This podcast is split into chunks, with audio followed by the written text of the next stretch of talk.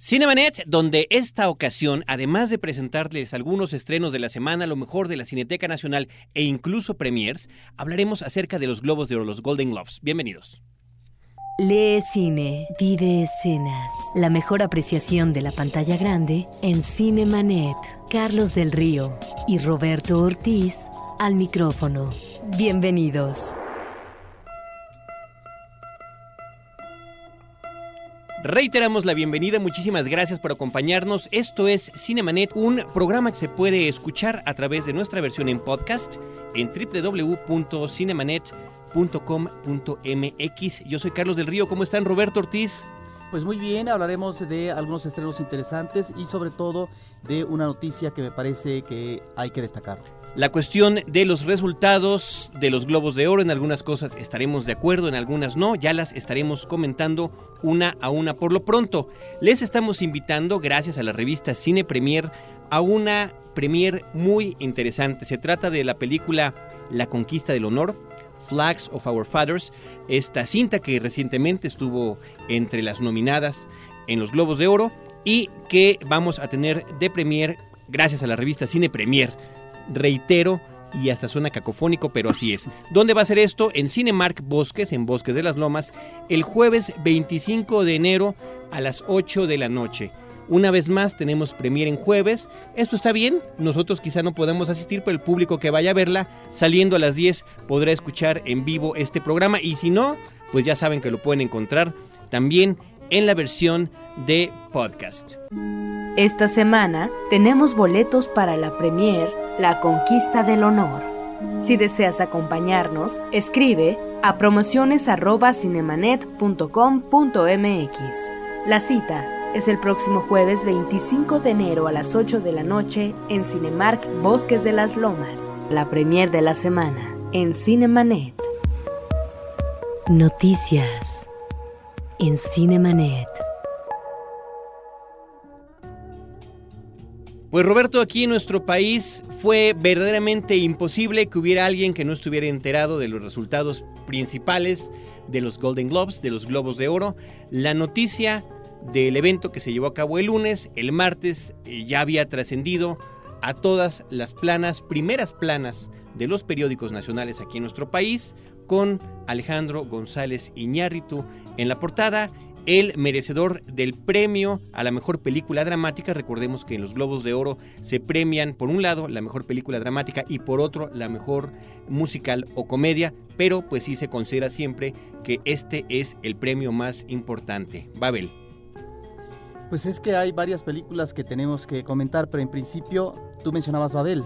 Pues es, el, es lo que, vaya, la noticia más eh, trascendente aquí para los mexicanos. Se trata de una película polémica. Nosotros inclusive aquí en programa tras programa lo hemos eh, comentado, quizá no nos haya gustado del todo, pero finalmente los reconocimientos de tipo internacional siguen llegando a la película y bueno, nos haya gustado o no, ahí está y qué bueno, qué bueno que sea un mexicano el que recibió el premio más importante. Consolida la carrera internacional del director González Iñárritu. Tenía algunas películas interesantes con las que había competido. Bobby, esta cinta acerca de, Robert Kennedy.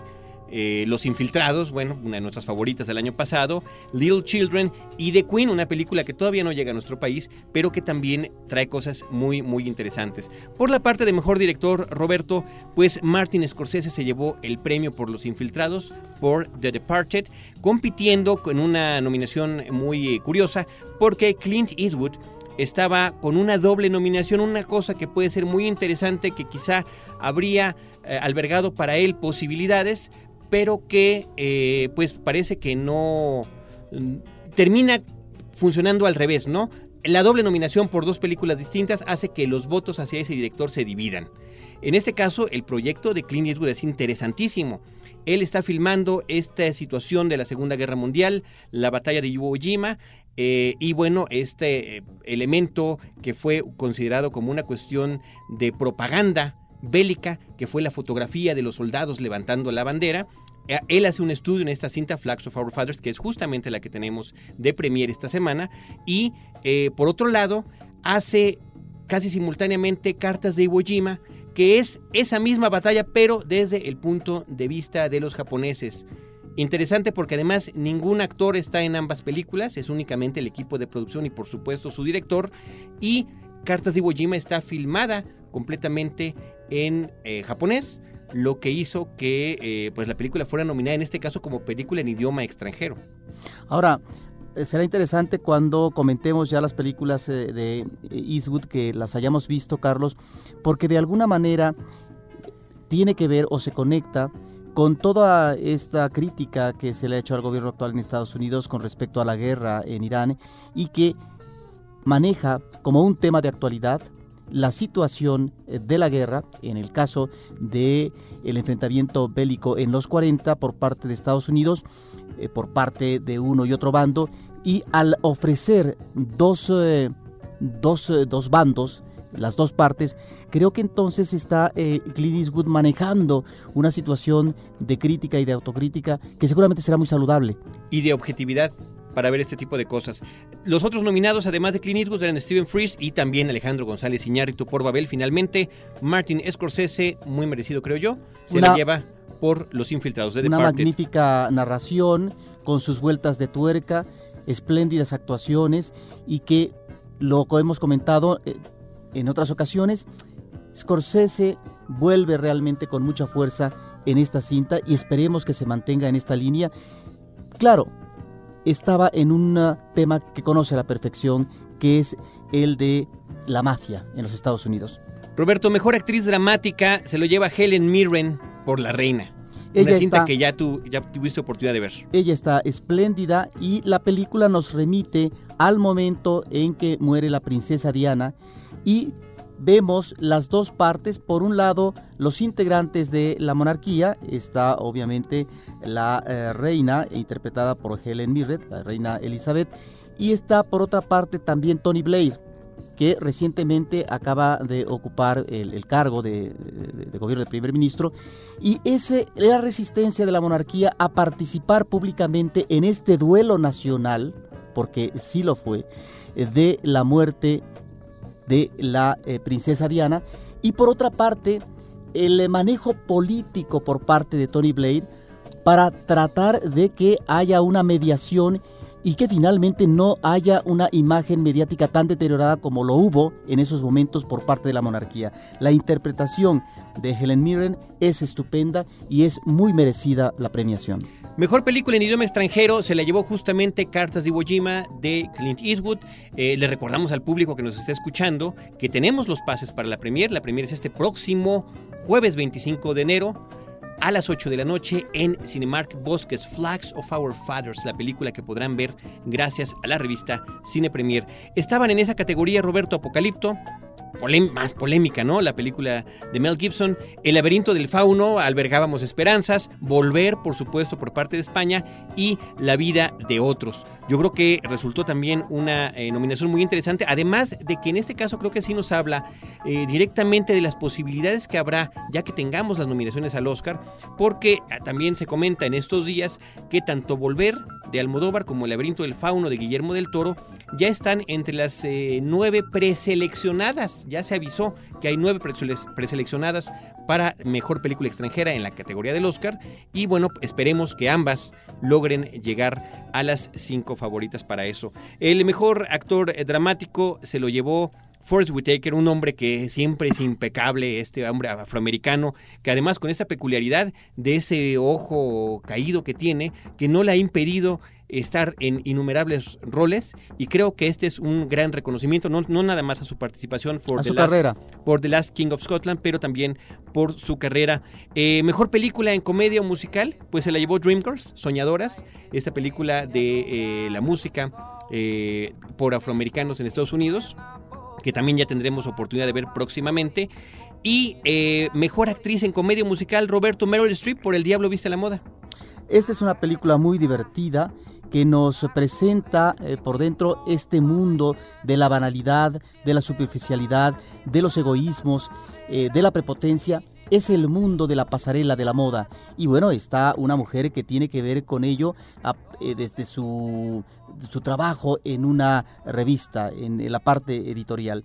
Y Meryl Streep es si no la villana de la película, es un ah, personaje que es odiado por todo el personal que trabaja con ella porque es una mujer estricta, que se impone, que doblega, pero que es muy profesional. Que primero está el trabajo, el ser una profesionista, pero que sea un ah, trabajo acabado, impecable y que todo tiene que estar en orden. Realmente la caracterización en plano de comedia por parte de Beryl Streep, que la hemos conocido de esta manera en los últimos años, eh, Carlos, cuando sus eh, em, premios en algunos años eh, anteriores han sido por su vis dramática. Ahora la vemos en esta parte cómica y creo que está muy bien. Debemos decir que en el caso de esta actriz es el sexto globo que ella gana en su carrera. Parece que te hicieron, Roberto, como cuando están recibiendo el premio los ganadores y se están alargando en su discurso, que le suben a la música para que le bajen, pero todo, tú sigue. Aquí no, por el momento no tenemos el límite de tiempo encima. Gracias al equipo de producción por hacer esta recreación de lo que sucede en la recepción de los premios en todos lados, en los Oscars, en los, los Emmy Awards e inclusive en los Golden Globes. Roberto, vamos a seguir con eh, ya terminando de comentar este asunto.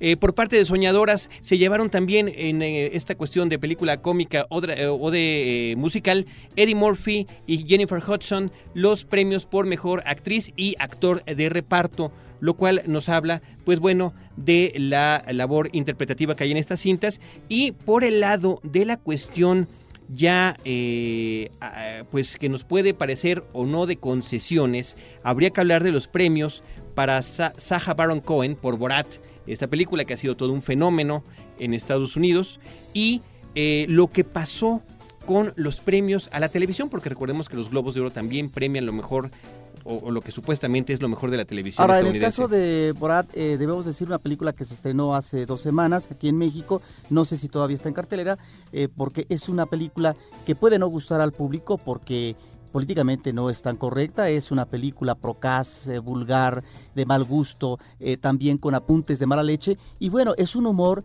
agresivo que no siempre le gusta al público que está acostumbrado a un humor, a una comicidad más digerible. Pero es interesante conocer a este personaje eh, que nace en Inglaterra y que es considerado un judío ortodoxo y que su película se pone en un primer plano de importancia. Roberto, por parte de Mejor Película Animada, pues estaban únicamente Una Terna, eh, Happy Feet, que aquí en México se llamó El Pingüino, Monster House y la ganadora Cars, eh, pues que ¿Tú creerías que se esperaba esto? Cars es finalmente de los estudios Pixar, yo creo que de sus menores cintas. Así es.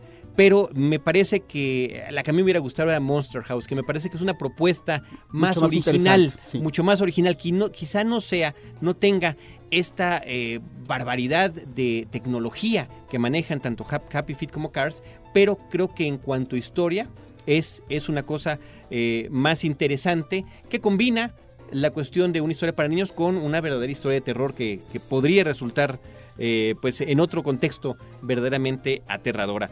Eh, más drama y más eh, polémica. Los casos que creo yo, me parece, son concesiones hacia la televisión con Betty la Fea, la versión estadounidense de ABC, Ugly Betty, tanto el premio para la actriz América Ferrera como para la propia serie como programa de televisión cómico, ¿no? La cuestión, bueno, ahí este para nosotros como mexicanos, qué bueno que Salma sigue su labor de producción y sigue teniendo reconocimientos, inclusive aquí en México algún periódico la puso en primera plana, solita ella, con, con su vestido blanco, en un acercamiento, pues donde se veía su escote y le pusieron simplemente globos de oro. Así que bueno, ahí están algunos de los apuntes que tuvimos acerca de esta entrega en la carrera hacia los Óscares. Siempre se dice que es la antesala, el preámbulo, etcétera. Es siempre interesante. Roberto, vámonos a hacer una pausa musical. En esta ocasión trajimos música de la película Ocean's Eleven. La gran estafa es como se llama aquí en español. La melodía se llama Gritty Shaker e interpreta David Holmes.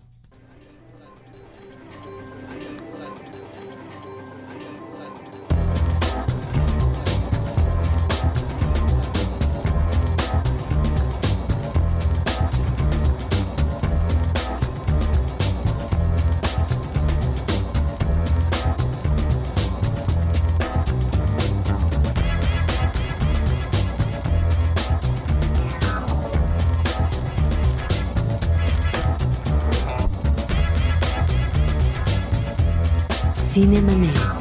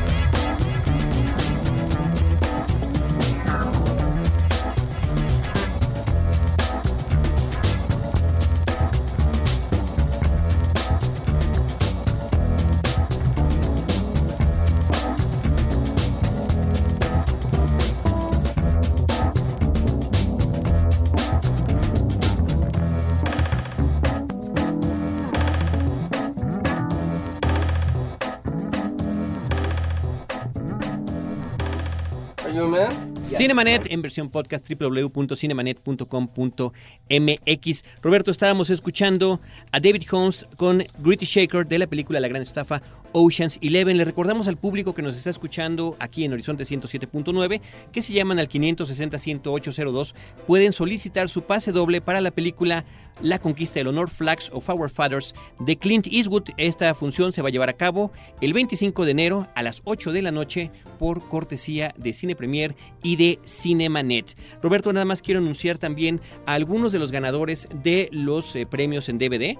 Tenemos eh, a la película Jorge el Curioso, que se la llevó Marcos Eduardo Acosta. Él nos escribió a nuestro correo electrónico. Eh, tenemos también copias de la película Idlewild, Idlewild, Pasión y Ritmo, con música de Outcast. Eh, todo esto es cortesía de Universal Pictures. Y esa se la ganaron Eduardo García, José Antonio Campos Ponce y Dafne Zamorano. Estrenos de la semana en Cinemanet. Roberto, pues esta semana se estrenó una película de Woody Allen, Scoop, finalmente aquí en México. Yo quisiera que tomáramos eh, el tiempo necesario para poder verla y comentarla como se debe, sobre todo considerando que en los últimos podcasts que hemos tenido hemos hecho dos programas especiales acerca de la filmografía de Woody Allen y justamente esta era la cinta que nos faltaba. Scoop ya se estrena aquí en nuestro país y nosotros la comentaremos la próxima semana. Por lo pronto, Roberto, podemos arrancar con los comentarios de la cinta La princesa Masai, también de estreno. Esta es una película que se estrenó hace algún tiempo en la Cineteca Nacional porque participó en una muestra de cine. Y es una película que gusta al público, Carlos. Es de una cineasta eh, alemana que es eh, Hermin Hungeburt, que lleva al cine un libro autobiográfico de una escritora suiza alemana eh, de nombre Corinne Hoffmann. Debo decirte que este libro, Carlos, tuvo tal éxito, se convirtió en un bestseller y se tradujo en 16 idiomas. Claro, llama la atención, se traslada al cine y ¿de qué trata? ¿Por qué es tan atractivo el tema? Porque es la historia, debemos decir que es una, eh, una obra biográfica, la literaria, y en el caso de la película vemos nosotros a una joven suiza que se llama Carola y que va de vacaciones con su novio a Kenia. Pero en el momento en que en el hotel ve bailar a un eh, negro masai que es parte del espectáculo para divertir al turismo extranjero, ella queda impactada y, bueno, decide quedarse, se casa con él. Entonces, ¿sobre qué está eh, tratando la película? Sobre esta seducción que es provocada eh, por una persona que es de otro país, que es de otra raza, que tiene otra cultura, otro comportamiento y que va a dificultar la relación, porque una cosa es eh, la seducción a partir de lo que es la sensualidad masculina y otra, muy diferente, ya lo que será la relación en la vida real, en la comunidad, en la tribu, una tribu nómada que se dedica a la, a la cría de, cabras, de este joven negro que es en realidad un guerrero masai. Fíjate que si nosotros consideráramos también, en el caso de la historia del cine, habría que decir que Leni Riefenstahl, esta directora alemana que hizo este documental del triunfo de la voluntad de Olimpia, allá por los años 30, ya veterana, ella se lanza como fotógrafa de foto fija, bueno, era fotografía, era, era eh, eh, una magnífica directora de cine y sobre todo una extraordinaria editora, y registra todos estos cuerpos eh, corpulentos, de gran sensualidad, de los Masai, y ella convive con ellos. De tal manera que es una de estas películas interesantes a propósito de, por un lado, la voluntad, pero por otro lado, la posibilidad o imposibilidad de poder realmente congeniar con un ser totalmente diferente al que eh, uno está acostumbrado en su medio inmediato o en su país. La princesa Masai que ya llegó a la cartelera de México. Roberto, también se estrenó esta semana Palíndromes, Palíndromes de Todd Solondz. Sí, no es lo mejor de este director, es una película que vimos ya hace algún tiempo, pero es importante seguir en la pista en su exhibición aquí en México porque es uno de estos cineastas que mantiene una mirada sin tapujos de la conducta humana, sobre todo de estos personajes eh, muy eh, eh, propios de la sociedad americana. Y es aquí donde encontramos un director que hurga en lo que son las perturbaciones, los silencios, estas prácticas obsesivas por parte de sus personajes y que trata de llegar a lo que son sus móviles internos, estos personajes sedientos, frustrados, trastocados y que tienen prácticas ah, verbales y sexuales un tanto fallidas en su relación con los demás más. En esta ocasión, Carlos, se trata de un personaje de 12 años, una eh, niña que se llama Abika y que, eh, no obstante la oposición de sus padres, ella desea embarazarse para ser madre. Entonces, claro, se da pues el escape de ella, ingresa a situaciones realmente difíciles, un tanto desoladoras, pero lo que importa es defender esta decisión de lo que va a ser su vida a toda costa. Y en ese sentido creo que crea un personaje interesante este director importante de la cinematografía estadounidense que es Todd Solondz. Con la película Palíndromes. Roberto, el tercer estreno y último que vamos a comentar en este episodio de Cinemanet es El perfume esta cinta eh, basada en la novela conocidísima de la década de los años 80 de Patrick Suskind, una, una novela que fue todo un bestseller, muchísima gente la conoce y se pensó durante muchísimos años que era absolutamente, y déjame utilizar este término tan extraño, infilmable, que no se podía filmar lo que allí se estaba comentando, lo que allí se detallaba, lo que allí se describía, porque eh, justamente la descripción azarosa, detallista de cada aroma y de cada olor son parte esencial de ese libro. Después de que pasó por muchos directores que eh, pues tuvieron la posibilidad o no del proyecto y de la resistencia del propio Suskind a que la eh, novela se adaptara cinematográficamente, llega el alemán Tom Tykwer en una de las películas que más recursos ha invertido el cine alemán en producir para hacerla en idioma inglés, con eh, muchos actores eh, de habla inglesa precisamente. Entre otros está Dustin Hoffman, eh, en un papel secundario, pero espléndido, como un maestro perfumista italiano en la Francia, en París del siglo XVIII, y Alan Rickman. Hay que hacer resaltar también la narración en off espléndida, estupenda de John Hurt para esta cinta, que creo que es de alguna manera como tratan de compensar, lo hace de dos maneras, eh, básicamente eh, la cuestión de la descripción de los aromas en un medio que es principalmente eh, gráfico como es el cine y auditivo. ¿Qué es lo que hace? Bueno, pues nos empieza a través de una sensacional fotografía detallista, de esta macrofotografía donde uno puede ver inclusive los pequeños vellitos que tenemos arriba y alrededor del cuerpo, en la nariz, o de las cosas que van, eh, eh, de los aromas que va percibiendo el protagonista. Esta historia, muchos eh, lo sabrán por, el libro, trata de un hombre que nace con un sentido del olfato verdaderamente sobrehumano y esa es su conexión con el mundo y esa es la forma en la que se relaciona con él y él lo que quiere es seguir conociendo todo lo que le rodea a través del olfato y además tratar de preservarlo lo que lo convierte en un asesino múltiple, en un asesino serial en la Francia del siglo XVIII. Yo creo que la película está muy bien hecha, creo que logra su cometido, lo dice alguien que tiene una nariz prominente y cero sentido del olfato, entonces es, es grato poder entender de otra manera la cuestión de los aromas, pero eh, yo creo que la falla que tiene la película es en ese final eh, demasiado largo, demasiado largo, creo que se engolosina Tickwer y que puede eh, demeritar un poco la cinta. Roberto Tom Tickwer es, entre otras cosas, el director de eh, películas como Corre Lola Corre, que es toda una película de culto contemporáneo del 98, muy conocida, también de La Princesa y el Guerrero y de la película Heaven. Así que es una muy interesante recomendación que vean el perfume este fin de semana. Roberto, tenemos otra premier antes de despedirnos para nuestro público. Cine Premier nos está invitando a una función especial en Cinépolis Satélite el 25 de enero a las 8 de la noche, es al mismo tiempo que la otra de la película Dreamgirls, de la película Soñadoras. Si deseas acompañarnos, escribe a promociones@cinemanet.com.mx. Roberto, rápidamente recomendaciones de la Cineteca Nacional.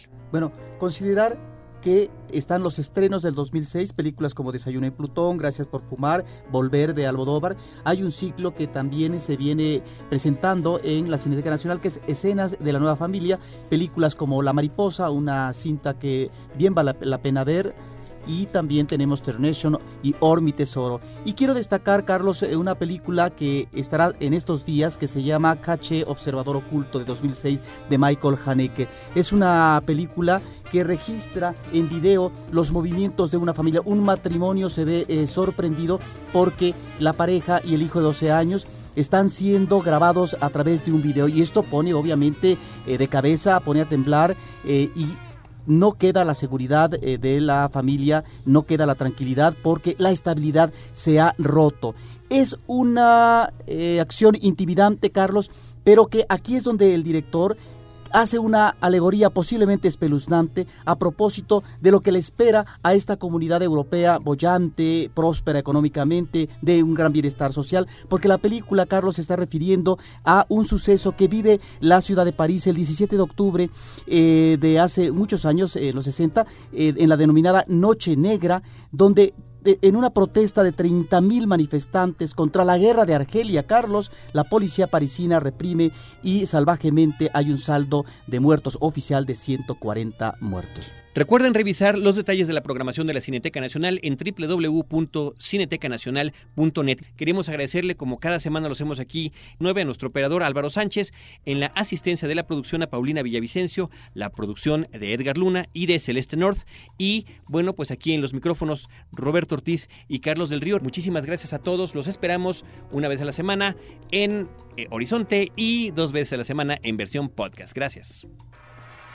Los créditos ya están corriendo. Cinemanet se despide por el momento. Más en una semana. Vive cine en Cinemanet.